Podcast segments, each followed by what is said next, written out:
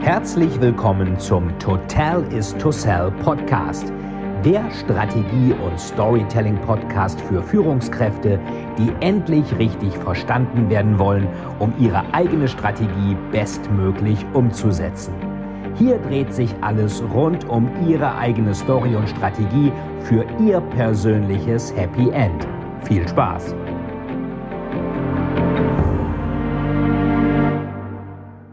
John Ronald R. Tolkien, der Autor des Herrn der Ringe, wollte eine Mythologie für England machen. Und deswegen hat er dann auch äh, sowas geschrieben hier, den Herrn der Ringe zum Beispiel, das ist der zweite Band. Ich lese da gerade mal wieder ein bisschen rein. Ich habe es natürlich vor Ewigkeiten schon mal mehrfach gelesen. Das ist so eine ganz schöne Trilogie. Die habe ich mir mal 2001 bei einem Praktikum bei Bertelsmann im Bertelsmann Buchshop gekauft. Ähm, auch schon eine Weile her, fast 20 Jahre mittlerweile. Ja, warum reden wir heute von Tolkien? Jeder kennt ja oder hat auf alle Fälle schon mal davon gehört vom ähm, Herrn der Ringe oder vom Hobbit. Den Hobbit habe ich jetzt hier gerade nicht liegen, habe ich aber natürlich auch.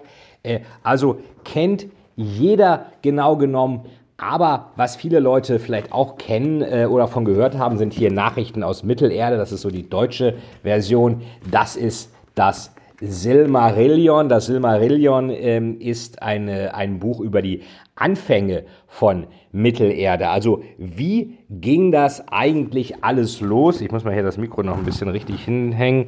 Ähm, wie ging das eigentlich alles los mit Mittelerde? Wie ist die Welt erschaffen? Wie kam das alles zustande? So, und ihr seht, ich habe hier so extra so eine Weste angezogen. Ich mache das mal hier in, den, in, das, in das Hemd dran, dann ist es noch ein bisschen einfacher. So, ähm, weil äh, im Hobbit haben die ja auch, der kleine Hobbit hat ja auch solche, solche Westen, die habe ich mir mal bei äh, Dolzer gekauft. Ähm, äh, das ist so eine, so eine, so eine, so eine, ja, so eine Schafsfellweste äh, von den Hebriden von Harris Tweed. Ähm, ist eigentlich viel zu warm für unsere Winter. Es gibt ja keine Winter mehr. Im Sommer ist es zu warm, im Frühjahr ist, es, ist die Weste auch zu warm, im Herbst auch, im Winter erst recht. Ähm, also deswegen habe ich die jetzt mal angezogen, damit das auch so ein bisschen Hobbitartig aussieht. Ich hatte auch mal so einen Ring, den einen Ring mit, mit, äh, mit so ähm, Runen drin, einen Ring, sie zu knechten, sie alle zu finden, ins Dunkel zu treiben und ewig zu binden. Ja, also diese Bücher hier, Silmarillion, ähm, kennt vielleicht der ein oder andere, oder das ist, habe ich mal in London gekauft, The Silmarillion of English, äh, oder hier äh, Tales from the Perilous Realms. Äh, oder äh, The Book of Lost Tales, auch auf Englisch. Ähm, hier haben wir dann Buch der verschollenen Geschichten auf Deutsch. Die sind früher bei der Hobbit-Presse Klett Cotta rausgekommen. Und hier habe ich auch sogar noch eine Tolkien-Biografie, hat mir meine Großmutter äh, geschenkt, habe ich mir natürlich gewünscht. Und hier steht noch Fight mit so einem Stern, hat sie geschrieben. Äh, sie ist auch schon seit 2004 gestorben das ist so die Biografie von Tolkien, der auch gerne, wie man sieht, Pfeife rauchte. Ja, aber wieso reden wir jetzt über Tolkien? Weil die Person, die das ermöglicht hat, dass so viele Leser noch sich anschauen konnten, was Tolkien eigentlich gemacht hat, diese Person ist gestorben und zwar ist das sein Sohn Christopher Tolkien. Hier ist er. Christopher Tolkien war vor kurzem in der FAZ. Der Cicero von Mittelerde zum Tod von Christopher Tolkien, dem bravourösen Herausgeber von John Ronald R. Tolkien, ist am Mittwoch, ähm, das müsste der 13. oder 12. gewesen sein, Januar. Ähm, also im Januar ist der im südfranzösischen Draguignan im Alter von 95 Jahren gestorben. Und ähm, der hatte auch natürlich damals schon immer mitbekommen, was Tolkien eigentlich so macht und schreibt. Tolkien hatte ja immer Briefe vom Weihnachtsmann an seine Kinder geschrieben. Und eins der Kinder war halt Christopher Tolkien. Und ähm, als dann, äh, Tolkien war ja Professor für mittelenglische Sprache und auch Mythologie, hat auch eine, einen Kommentar zum Beowulf oder eine Neuübersetzung rausgegeben am Oxford Middle English Dictionary stark mitgeschrieben, ist, glaube ich, auch zum Ritter sogar geschlagen worden für seine sprachwissenschaftlichen Verdienste, nicht für den Herrn der Ringe. Ähm, also eine ganz spannende Marke, die Marke Tolkien. Mittlerweile kennt es ja wirklich jeder durch die Verfilmung von Peter Jackson, Herr der Ringe 2001. Ähm, bis, glaube ich, 2004 oder wann die liefen. Dann lief der Hobbit noch. Hobbit fand ich jetzt persönlich ein bisschen langgezogen. Also aus einem dreibändigen Werk wie dem Herrn der Ringe ähm, so eine Art äh, drei, Dreiteiler zu machen. Das macht vielleicht Sinn, aus ähm, einem einbändigen, dünneren Werk nochmal einen Dreiteiler zu machen. Das zieht ja die ganze Geschichte ein bisschen sehr in die Länge. Ähm, jedenfalls 73 ist Tolkien gestorben. Ich hätte ihn noch treffen können. Ich bin 73 geboren, hätte ihn noch kurz treffen können. Ähm, dann war er weg. Und äh, Christopher Tolkien hat also den Nachlass verwaltet von Tolkien und hat dann die ganzen Sachen, der hat ja, Tolkien muss eine, eine Unmenge an Texten angesammelt haben, die hat er dann alle verwaltet, rausgegeben. Ähm, das Silmarillion war so sein erstes großes Werk. Wer also jetzt sagt, Herr der Ringe ist ihm nicht episch genug, der muss das Silmarillion lesen. Da geht also wirklich alles los mit einem, ähm, äh, die Erschaffung der Welt wird da beschrieben. Also herausgegeben, steht auch immer drin, ich gucke mal eben nach, äh, herausgegeben von Christopher Tolkien, genau. Also ohne ihn hätte der, wäre der ganze Nachlass nicht so gut verwaltet gewesen und hätte wahrscheinlich wäre irgendwo vermodert auf irgendeiner so äh, ähm, Dachboden. Ähm, hier sehen wir nochmal Karte von Beleriand und den Ländern im Norden. Das Interessante ist, äh, das ist so das alte Reich, äh, also das frühere. Und ähm, das ist dann irgendwann, wie es aussieht, mal weggeschwemmt worden und das, was dann als Mittelreich übrig blieb, das ist dann der Hauptkontinent und deswegen heißt dieser Kontinent eben auch Mittelerde. Das ist äh, insofern, Mittelerde ist natürlich auch äh, nicht ganz zufällig. Ähm, es gibt in der germanischen Mythologie gibt es ja Midgard. Midgard ist auch so die Mittelwelt, also Europa, die alte Welt soll das wahrscheinlich sein. Äh, also Tolkien äh, hat, also Christopher Tolkien, Silmarillion hat er dann rausgegeben. Dann das Buch der verschollenen Geschichten. Also hier äh, gibt es auch in, in, in, zwei Bänden. Ähm, hier Nachrichten aus Mittelerde. Da steht auch genau beschrieben, wie es eigentlich zur Handlung im Herrn der Ringe kam. Alles Fragmente, von denen wir gar nichts wüssten, wenn Christopher Tolkien das nicht gemacht hätte. Ähm, schreibt ihr mir auch noch mal rein in, in, in die Kommentare, äh, was findet ihr eigentlich ähm, bei Tolkien interessant? Lest ihr das? Kennt ihr die Filme? Wie findet ihr die Filme? Christopher Tolkien fand die Filme nicht gut. Der meinte, das wäre so Trash. Das hat ihm nicht gefallen. Er hat aber die Rechte halt dann an, an Warner Brothers verkauft, an äh, Peter Jackson und mittlerweile ist, glaube ich, auch eine Amazon Prime-Serie zum Herrn der Ringe oder zum Hobbit oder zu Mittelerde allgemein in Planung. Weiß ich nicht so ganz genau. Ähm, und da äh, hat er wohl 500 Millionen nochmal eingenommen. Also er ist jetzt sicherlich als reicher Mann gestorben, deutlich reicher als sein Vater es jemals war. Und ähm, hat sich dann mit dem ganzen Nachlass beschäftigt. Ähm, auch interessant, also wirklich ein eigener Kosmos, das ist hier Mittelerde Atlas, den habe ich damals als Kind mal zu Weihnachten bekommen. Äh, da sieht man hier auch, äh, wo da die, die, die Helden langlaufen. Das ist also wirklich alles minutiös von Tolkien geplant, dass die ganzen Distanzen hier 17,5 Meilen täglich zu Fuß, dass das alles so einigermaßen auch zusammenpasst. Wann sind die Ringgeister wo? Wann sind irgendwie die äh, Helden wo? Also eine richtige logistische Meisterleistung in einer Fantasiewelt, die aber dann doch wieder so real erscheint, ähm, als wäre sie wirklich. Also das machen gute Stories natürlich auch. Ähm, wenn du eine Story hast, die muss natürlich auch glaubhaft sein Sie muss also auf Fakten basieren, aber wenn sie auf Fakten basiert, muss sie eben auch glaubhaft klingen. Und das hat Tolkien gemacht. Er sagte, es gibt für England keine richtige Mythologie, also müssen wir uns eine Mythologie einfach selber erfinden. Und das ist dann der Herr der Ringe gewesen. Ähm, was haben wir hier? Das ist hier Farmer Giles of Ham. The Adventures of Tom Bombadil ist hier auch. Da hat er hier auch Smith of Wotton Major. Er hat auch also Kurzgeschichten geschrieben ähm, ist wahrscheinlich aber auch, ich gucke mal, das wird auch bei, von Christopher Tolkien herausgegeben worden sein. Ja, äh, Silmarillion etwas ökonomischer als Taschenbuch haben wir hier. Äh, so, der ist jetzt gestorben, von daher endet eigentlich ein Fantasy-Kapitel. Wer mich kennt, der weiß, dass ich auch diese Spiele von Games Workshop, Warhammer und sowas ganz interessant finde. Ähm, Games Workshop hat die Lizenzvereinbarung gehabt mit Warner Brothers. Die haben genau genommen die, ähm, die äh, äh, Figuren, Miniaturen für das Herr der Ringe Spiel gemacht und haben da wohl auch einiges mit verdient. Ähm, insofern waren die wahrscheinlich auch prädestiniert. Games Workshop sitzt in Nottingham, wurde ein paar Jahre nach Christopher, nach, nach äh, John Ronald R. Tolkiens Tod gegründet. Games Workshop hat damals waren damals Lizenzgeber für Dungeons and Dragons. Also mit, mit, mit Tolkien kam auch diese Fantasy-Welle, diese Rollenspielwelle und alles. World of Warcraft, was wir alles kennen, das ging eigentlich damit los, denn Dungeons and Dragons kam so in den 70ern auch so ein bisschen noch äh, im Nachklang zur Hippie-Kultur.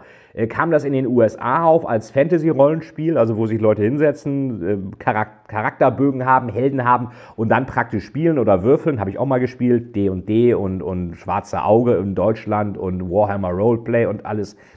Games Workshop hat das lizenziert und hat dafür für diese Fantasy-Spiele Miniaturen gemacht. Da hat man aber relativ wenig Miniaturen natürlich nur, weil man natürlich, ähm, da ist ein Zauberer, ein Held, ein Barbar, was auch immer, vielleicht wer mal Hero Quest gespielt hat, der kennt das auch. Und dann haben die überlegt, hm, ist ganz nett, lizenzieren, wir würden gerne unsere eigenen Sachen machen. Also haben sie erstmal ihre eigenen Miniaturen gemacht und merkten dann, wir verkaufen aber bei Rollenspielen relativ wenig Miniaturen, weil man auch nicht so viele braucht und haben sich dann überlegt, was machen wir also am besten?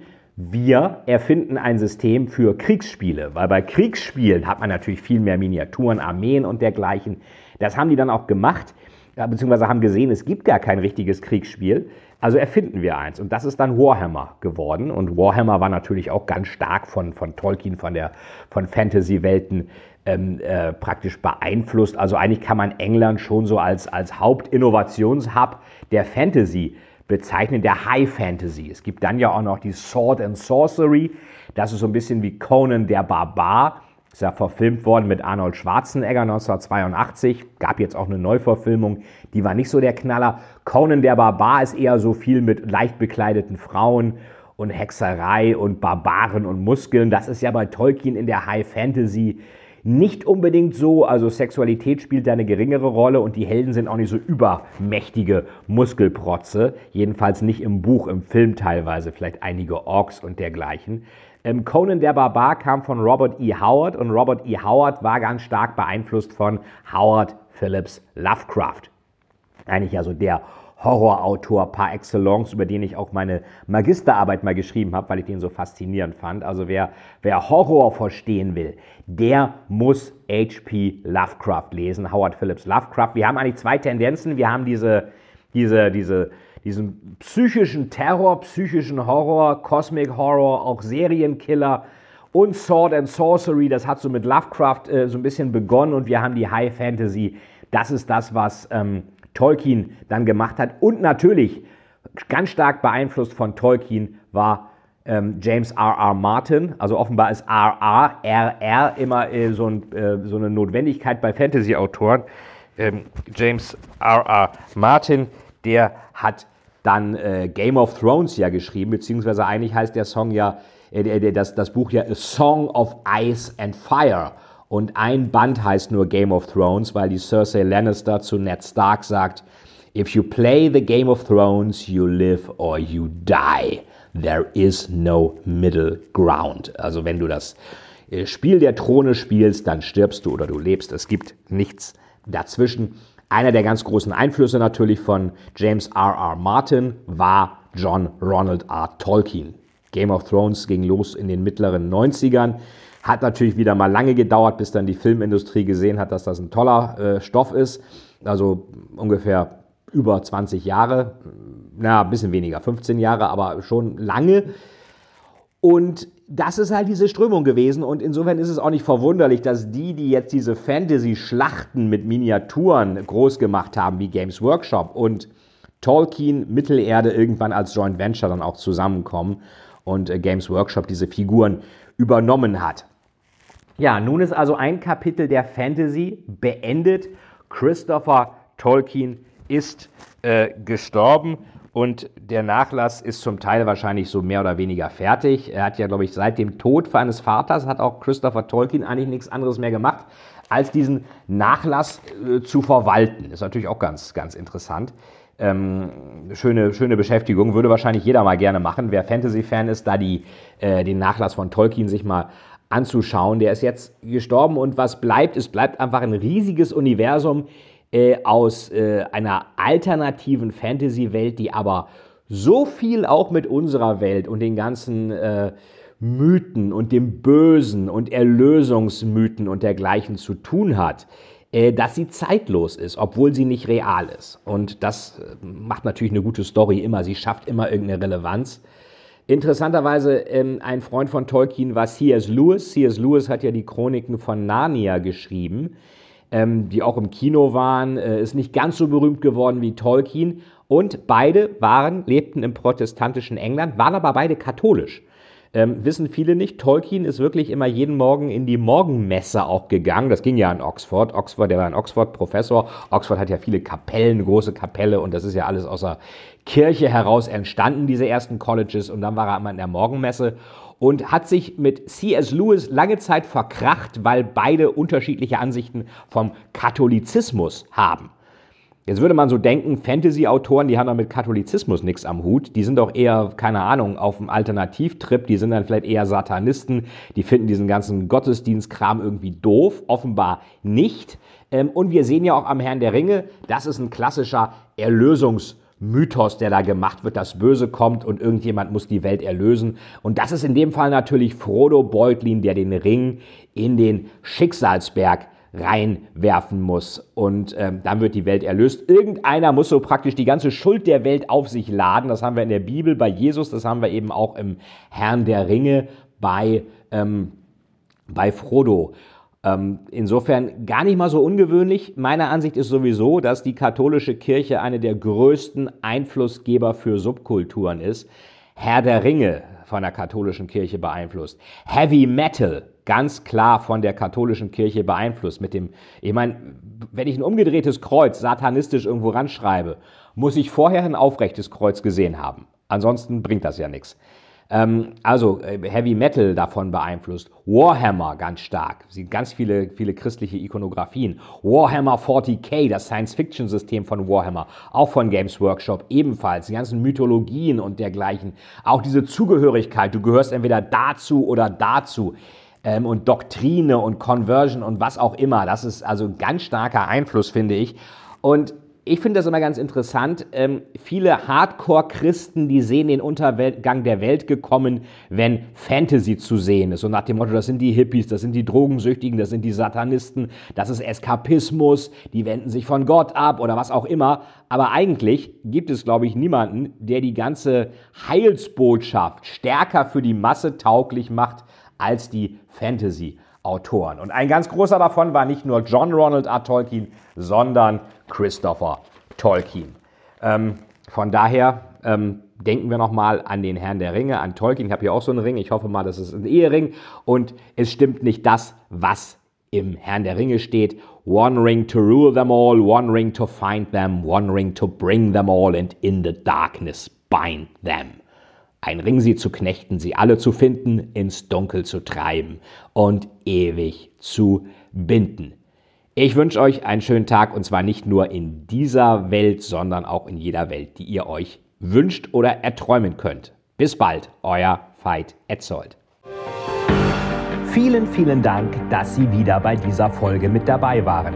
Wenn Ihnen die Folge gefallen hat, würde es mich sehr freuen, wenn Sie mir eine Bewertung bei iTunes hinterlassen, damit ich sehen kann, ob Ihnen diese Folge geholfen hat und damit ich noch mehr Menschen bei ihrer Story unterstützen kann. Jetzt wünsche ich Ihnen noch einen erfolgreichen Tag und wir hören uns beim nächsten Mal. Ihr Veit Etzold.